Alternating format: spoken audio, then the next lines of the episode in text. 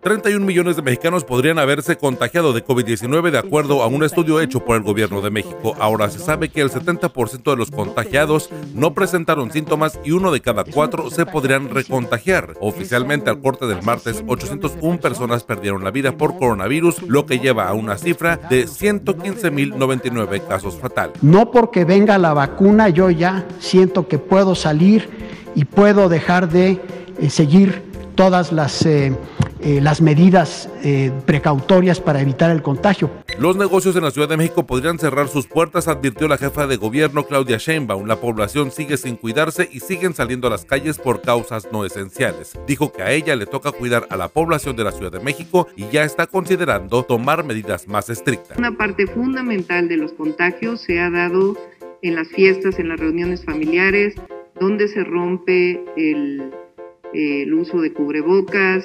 y se pierde la sana distancia. Por no respetar las medidas de sana distancia, el actor Tom Cruise le reclamó y gritó a los trabajadores de la producción de la séptima película de Misión Imposible. El periódico The Sun publicó en exclusiva el audio en el que Tom reclama a los trabajadores que millones de personas dependen de reactivar la industria cinematográfica en Hollywood.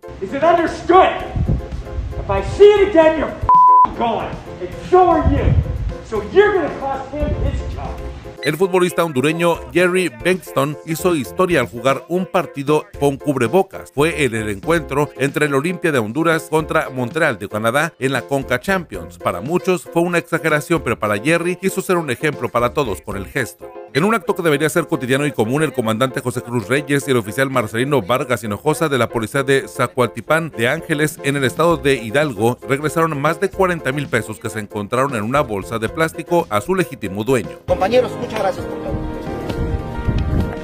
fue grabado un elemento de la policía del metro de la Ciudad de México que sometió a una persona que presuntamente se encontraba en estado de ebriedad dentro de las instalaciones del transporte público. De nueva cuenta, se puso en evidencia la falta de protocolos para arrestar a personas que rompen con el orden. De nueva cuenta, Samuel García, aspirante a candidato a gobernador de Nuevo León, se hizo viral por declarar que ha visto familias salir adelante con sueldos de 40 o 50 mil pesos. El senador con licencia aclaró que la entrevista fue hace un año y que se refería a sueldos de funcionarios públicos en Nuevo León.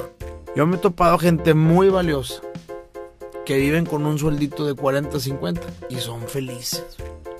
Tienen para su familia, para su para las colegiaturas. Por si alguien preguntaba, soy Ernesto Eslava.